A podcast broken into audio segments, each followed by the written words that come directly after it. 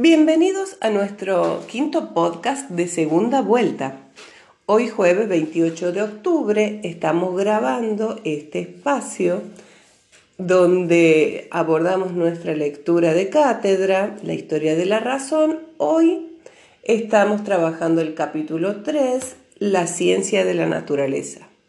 En este capítulo, Chatelet va a hacer un gran salto histórico, porque nos quiere volver a ubicar en un momento de quiebre, de ruptura en el pensamiento de Occidente, que es en el momento donde el proyecto de la razón que había forjado la filosofía cambia de perspectiva, se va a refundar y se va a convertir en un proyecto de la racionalidad moderna. Entonces saltamos y vamos a caer en el renacimiento.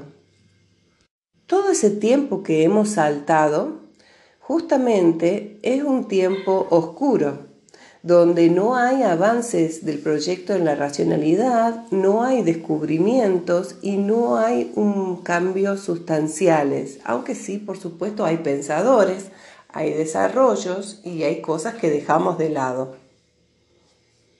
Pero durante toda la Edad Media, la verdad está puesta en el concepto absoluto de un Dios creador como fuente de todo lo creado. Por lo tanto, acercarse a la verdad es acercarse a este Dios creador y eh, seguir sus preceptos, seguir sus órdenes como un dogma. La verdad se rige principalmente por una verdad de autoridad en la cual se acata la norma establecida, se reiteran los saberes que se han consolidado como saberes que son divinos y el hombre está muy atado a, a la voluntad de Dios. Esto pasa durante más de 4.000 años, hay un estancamiento del pensamiento que no puede liberarse hasta que durante el Renacimiento comienzan a eclosionar factores, eventos y hechos que muestran que eh, la necesidad del hombre de ponerse de nuevo en el centro del, del esquema mundo, de concebirse a sí mismo como libre pensador. Esto suele decirse en filosofía como que en el Renacimiento comienza un antropocentrismo. Con el antropocentrismo, además, aparecen conceptos y se desarrollan conceptos como el de subjetividad, sujeto, libertad de pensamiento, humanismo, y nacen las, la actitud que da lugar a la modernidad. ¿Cuál es este cambio de actitud? Es un cambio de actitud hacia las cosas. El hombre se hace cargo de la construcción del sentido de la realidad por sí mismo. Ya este sentido no está depositado en Dios. Y es por eso que el hombre hace una ruptura con todo lo que mm, venía del pasado, con todo lo obligatorio, lo heredado, y comienza a plantearse la posibilidad de crearse un futuro a su medida. Entonces florecen las artes, florece la historia, la concepción histórica y florece eh, la ciencia. Fundamentalmente hay una revolución científica. En filosofía solemos decir que en la modernidad se consolida, aparece el sujeto, el sujeto moderno. Ahora, esto del sujeto no significa que nos estamos refiriendo a personas concretas o a la actitud de personas concretas. concretas. El sujeto moderno no importa quién es porque no es alguien, es el punto de partida de la modernidad, la concepción de un lugar abstracto que no se corresponde con los individuos particulares, pero los representa a todos ellos y este lugar abstracto es el punto de partida del conocimiento. Este punto de partida es la subjetividad, pero ahora como un lugar objetivo, porque es compartido es accesible a todos. La subjetividad como un lugar objetivo. ¿Quién es el descubridor de este sujeto moderno? ¿Quién es el que postuló la idea de la subjetividad, que es la fuente también, fíjense, del individualismo moderno y también es la fuente, o sea, lo fundamenta a la psicología con la idea de yo? ¿Quién es el creador de este espacio teórico que es la subjetividad? Bueno, un filósofo que se llama Descartes. Descartes y su famosa, creo que una de las más famosas frases de la filosofía, pienso, luego existo. Lo que él descubrió al decir pienso, luego existo, es ese lugar objetivo al que todos tenemos acceso y que nos trasciende, la subjetividad. La subjetividad que además tiene una base pequeña objetiva del conocimiento de la autoconciencia de su existencia. Ya sé que hasta aquí ha estado un poco abstracto. Vamos a retomar este mismo tema para volver a llegar aquí desde otro punto. Decíamos que la modernidad estaba anunciándose en el Renacimiento a través de muchos hechos. Vieron que a Chatelet le gusta eh, marcar el hecho mm, histórico como contextualizador del cambio en el pensamiento. Entonces, él aquí nos señala en las páginas 64 y 65, 66 también, algunos acontecimientos importantes que señalan cómo en el Renacimiento va a tomar importancia o se empieza como a ver la necesidad de la, de la libertad del pensamiento, el individualismo y, como vengo diciendo, también el desarrollo de la importancia de los elementos subjetivos como base del de, eh, conocimiento y del sentido. También eso ya sé que es demasiado, pero está.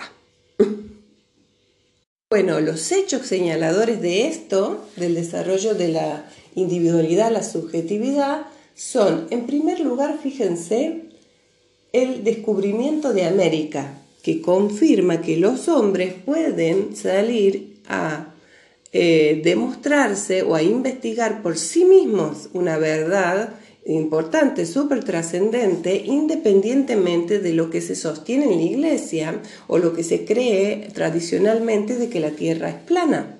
Los hombres han salido por el impulso individual, por un impulso de ellos a descubrir esta verdad. Otro indicador, otro hecho que señala el desarrollo de lo individual y lo subjetivo es eh, la creación de la imprenta. Antes de la creación de la imprenta, la lectura se hacía de un libro que era guardado, atesorado, que mm, al que era escrito a mano era muy importante que se reprodujera eh, para todos exactamente, literalmente lo que este libro contenía y se hacían lecturas en voz alta para compartir ese contenido que se eh, memorizaba y se atesoraba, se guardaba. Cuando aparece la imprenta, ¿qué es lo primero que aparece? Bueno, los pequeños folletos con textos subversivos, con textos de divulgación que son repartidos para que lleguen al alcance de todos. Y la lectura, fíjense este detalle, la lectura comienza a ser algo privado. Yo puedo leer para mí. Por lo tanto, me quedo con mi propio pensamiento y puedo sacar una reflexión individual sobre lo que leo. Súper importante esto. Otro hecho que señala el desarrollo de la subjetividad es la reforma de Lutero. Lutero va a romper con la iglesia porque va a proponer la necesidad de que cada fiel pueda administrar su vida religiosa sin que le estén haciendo de intermediario. O sea que va a ser importante que cada uno pueda leer la palabra de Dios y hacer su propia interpretación, así como tener una relación personal, individual, íntima con Dios. y no que le estén diciendo qué es pecado o qué tiene que hacer para ser perdonado. Lutero se rebeló porque la iglesia llegó al punto de vender las indulgencias. Otro hecho muy interesante que señala justamente el desarrollo de métodos de investigación técnicos que después se van a poder aplicar a la ciencia es el, desarrollo de los talleres de arte, de los talleres donde hay un maestro y aprendices y donde se receptan encargos que siempre tienen como un pequeño desafío que hay que poder resolver para poder llevarlos adelante, para poder desarrollar la técnica y que en este desafío es necesario ser metódico, o sea, ir desarrollando una manera de indagar la naturaleza para estar siempre pendiente de resolver estos desafíos. Uno de los representantes máximos de esta forma de pensamiento que va a ser, eh, eh, se va a ir extendiendo es Leonardo da Vinci. Leonardo era una persona que tenía un interés, una ansia de sabiduría, de conocer a la naturaleza, de conocer cómo funciona la naturaleza y poder reproducirlo, poder esquematizarlo en sus dibujos y luego poder reproducirlo a gran escala. Es por eso que Leonardo siempre está implicado en proyectos en donde él ve un mecanismo natural, por ejemplo, estudia la ala de un pájaro y luego trata de hacer una máquina para volar como un pájaro. Finalmente, el, evento ¿no? histórico, contextualizador de este cambio en la filosofía total, va a ser la revolución de la física en los siglos XVI y XVII. Es más, no solamente un, un, evento que señala y contextualiza, sino que es un evento central.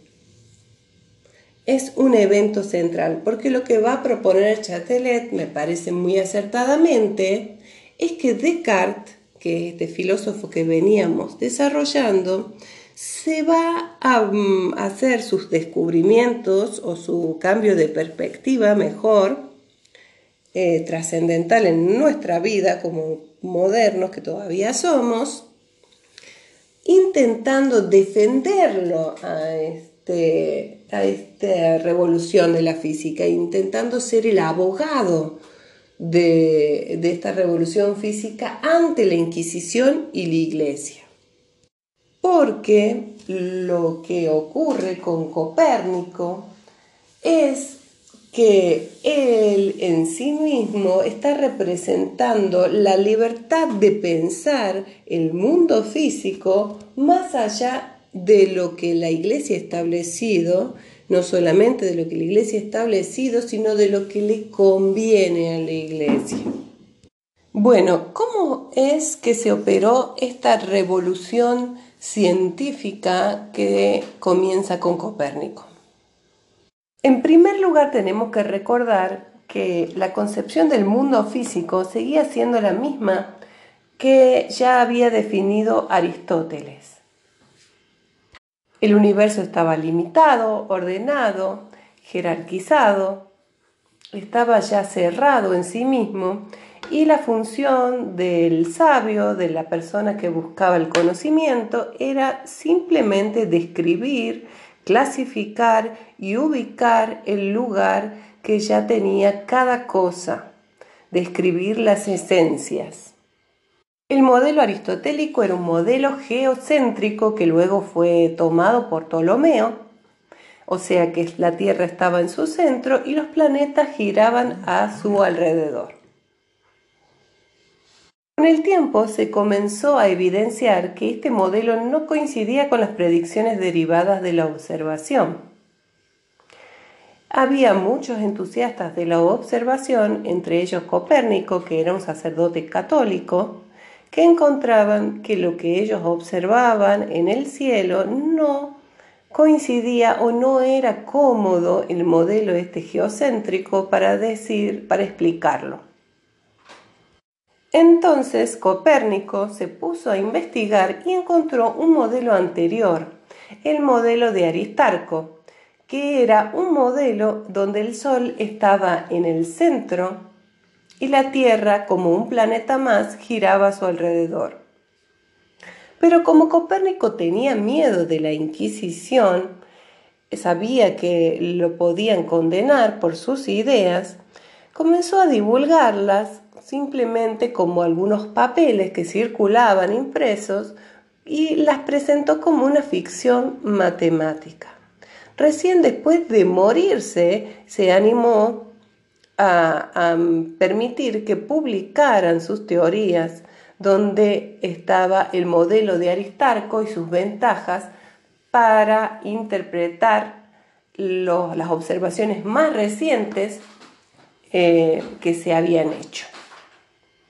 Cuando Descartes vio esto, se dio cuenta que era un gran atraso para el avance de la ciencia porque la matemática no se podía presentar como una ficción, sino que tenía que tener una base sólida para demostrarse que la matemática podía ser un conocimiento científico a partir del cual la ciencia podía, podía construirse. Si los modelos de las matemáticas pueden ser falsos, pensaba Descartes, la ciencia no es posible.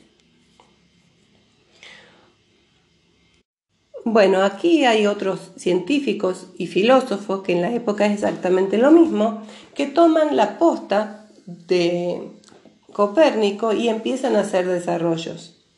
Kepler perfecciona el modelo proponiendo que las órbitas de los planetas sea elíptica y que se acelere y decelere en su recorrido alrededor del Sol, lo cual empieza a servir para eh, comprobar que las eh, observaciones se ajustan, ¿no es cierto?, a este modelo y empieza a ser muy prometedor. Ahí, digamos, aparece un Giordano Bruno muy entusiasmado, propone la posibilidad de que el universo sea infinito, que no termine en, en estas órbitas que están estudiando, sino que continúe en otros soles y otros planetas. Giordano Bruno es declarado hereje y es asesinado por la Inquisición porque la Iglesia no puede aceptar la idea de un universo infinito y tampoco la idea de un conocimiento que se va construyendo, porque la Iglesia todavía está muy estática a este modelo donde lo que importa es que haya una jerarquía fija, consolidada, y que todo el poder, en la infinitud, esté depositada en Dios. Ahí, después de la muerte de Giordano Bruno, aparece Galileo. Galileo todavía tiene mucho para decir, va a perfeccionar el catalejo y va a empezar a observar. En sus observaciones va a encontrar, por ejemplo, que las lunas de Júpiter giran alrededor de Júpiter y no alrededor de la Tierra. También va a encontrar, haciendo observaciones, que, en el, que el Sol gira porque tiene manchas que aparecen y desaparecen. Él observa esto y confirma, pero lo hacen retractar de sus observaciones.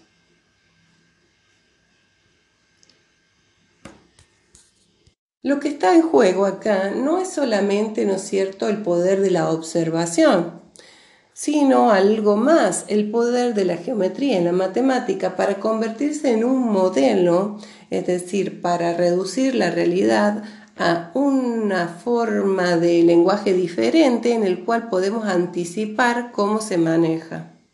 Y esa idea de modelo eh, es la que de, perdón, Descartes quiere fundamentar y que se basa en medir los volúmenes, mensurar las distancias, las velocidades, poder cambiarlas de escala y situación lingüística para poder predecir lo que va a pasar. Bueno, entonces para cerrar voy a decir que Descartes entonces acepta la misión que le pone Dios, de ser un defensor de la ciencia física ante la iglesia y reconciliar estas dos cosas y lo va a operar a través del pensamiento puro. O sea que Descartes va a buscar en el fondo de su pensamiento, con su pura razón, va a buscar una solución a este dilema de encontrar una nueva forma de concebir la verdad que no sea un peligro para la iglesia, de manera que a través de este fundamento la iglesia pueda aceptar los desarrollos de la física. Bueno, este, texto, este podcast podría haber dividido en dos. Les pido disculpas porque hay dos temas importantes o dos momentos importantes. Y voy a tomar un tercer podcast para explicar de cero cómo es el pensamiento de Descartes. Bienvenidos a este nuestro quinto podcast de segunda vuelta. Hoy jueves 28 de octubre todavía estoy grabando una segunda parte para el capítulo número 3, la ciencia de la naturaleza, en este caso un complemento con ideas que no se encuentran desarrolladas en este capítulo, pero me parecen importantes para entenderlo. Como habíamos dicho en el podcast anterior, Descartes se encuentra en la posición de ser el abogado, el administrador, va a decir Chatelet, pero me gusta más el abogado, con herramientas filosóficas de la revolución de la física delante de la Inquisición. Descartes tiene que encontrar una nueva forma de asentar, de ver, de cambio de punto de vista sobre qué es la verdad, que sirva para fundamentar a la ciencia física y que pueda ser aceptada por la Iglesia. O sea, que no entre en conflicto con la idea de un Dios que sea eh, ilimitado, que sea eh, de un Dios omnipotente. No entre en conflicto con la idea de un Dios creador, omnipotente, ilimitado. Eso. En el interín de hacer esta fundamentación descubre un espacio nuevo, descubre la subjetividad. La subjetividad moderna y la idea de que esta subjetividad puede ser un espacio donde no sea todo relativo, sino que haya objetividad, haya evidencia, va a decir Descartes, y que sea accesible a todos cuando pensamos en subjetividad, muchas veces pensamos nosotros en nuestro espacio privado, donde se da eh, nuestro caos interior, nuestro desorden emocional o nuestras ideas que no han sido todavía elaboradas, ¿sí? Eh, pero no se refiere Descartes a eso, sino a un punto de partida privilegiado que existe en todos, es totalmente democrático un punto de partida privilegiado que al ser encontrado nos da la posibilidad de construir luego con herramientas matemáticas y científicas un edificio, ¿no es cierto? O sea, poquito a poquito estudiando, construir el edificio del conocimiento. Bien, René Descartes, a diferencia de otros pensadores, como él estaba en esta tarea de de hacer de abogado, no va a comenzar estableciendo, como se haría en esa época, cuáles eran las verdades indudables o defendiendo las verdades indudables ni de la ciencia ni de la religión, que es el alma, que es el mundo. Él no va a empezar por ahí, sino que va a buscar un lugar para la verdad en el cual podamos sentirnos completamente seguros. ¿Qué certeza podemos tener de algo? se va a preguntar. Y para responder esta pregunta además va a seguir un método, va a elaborar un método que consiste simplemente en dudar de todo aquello que no pueda ser cierto se va a poner entonces muy exigente, se va a introvertir en su pensamiento y va a empezar a buscar todas las razones que tiene en contra para creer. ¿qué certeza podemos tener del conocimiento que hemos recibido? Si podemos dudar de todo, podemos dudar del conocimiento que no hemos investigado. También podemos dudar de que nosotros mismos hemos llegado a las razones concluyentes. Siempre puede ser que estemos engañados. Y puede ser que estemos también engañados radicalmente, va a decir Descartes. Puede ser que haya un genio maligno que nos esté convenciendo de la realidad de que estamos aquí sentados tomándonos un mate y en realidad no sea así, sino que estamos en un sueño o que estamos perturbados. Esa es la famosa conclusión de la duda metódica. Entonces Descartes se pone a dudar radicalmente incluso de la realidad de su cuerpo, de la realidad física, de todo, y se pregunta, ¿de qué no puedo dudar? No puedo dudar de que dudo, dice Descartes. No puedo postular ningún escenario en el que no esté pensando, porque si lo intento, de verdad que siempre me doy cuenta que sí, que estoy pensando.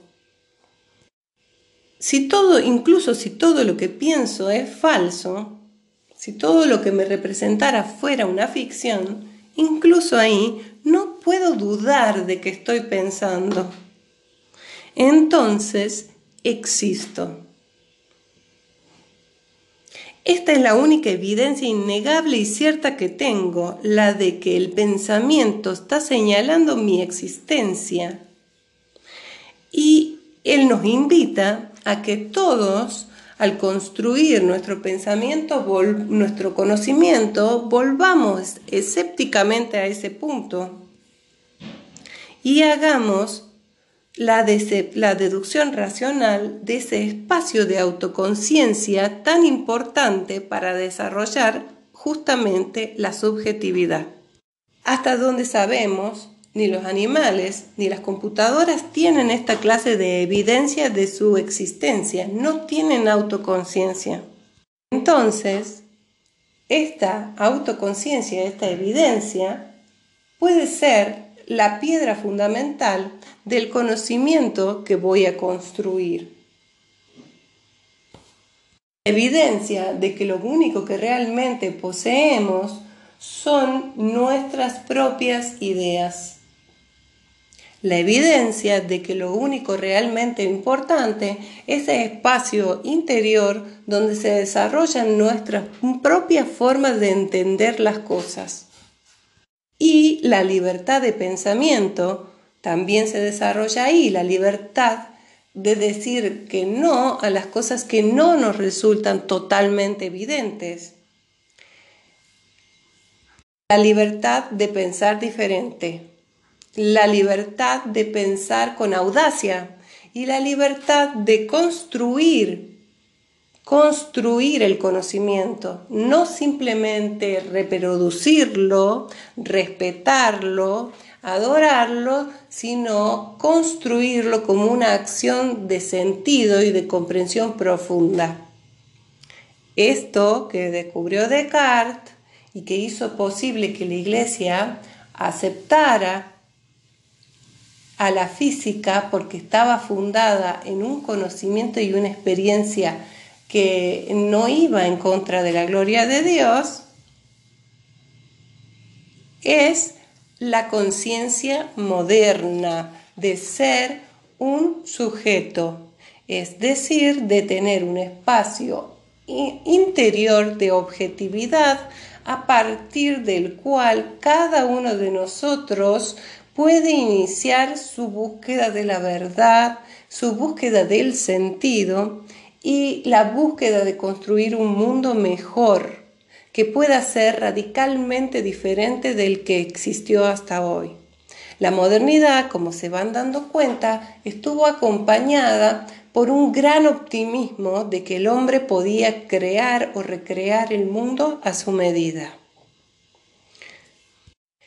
donde él pudiera ser dueño y poseedor de la naturaleza darle sentido y forma a través de sus construcciones racionales. Todo esto entonces en base a esta hipótesis de lo evidente, inmediato que resulta para todos nosotros, este yo pienso como un lugar de objetividad a partir del cual puedo construir y conocer. Bueno, hasta aquí mm, ha sido todo por hoy. Nos preparamos para la nueva clase y me despido.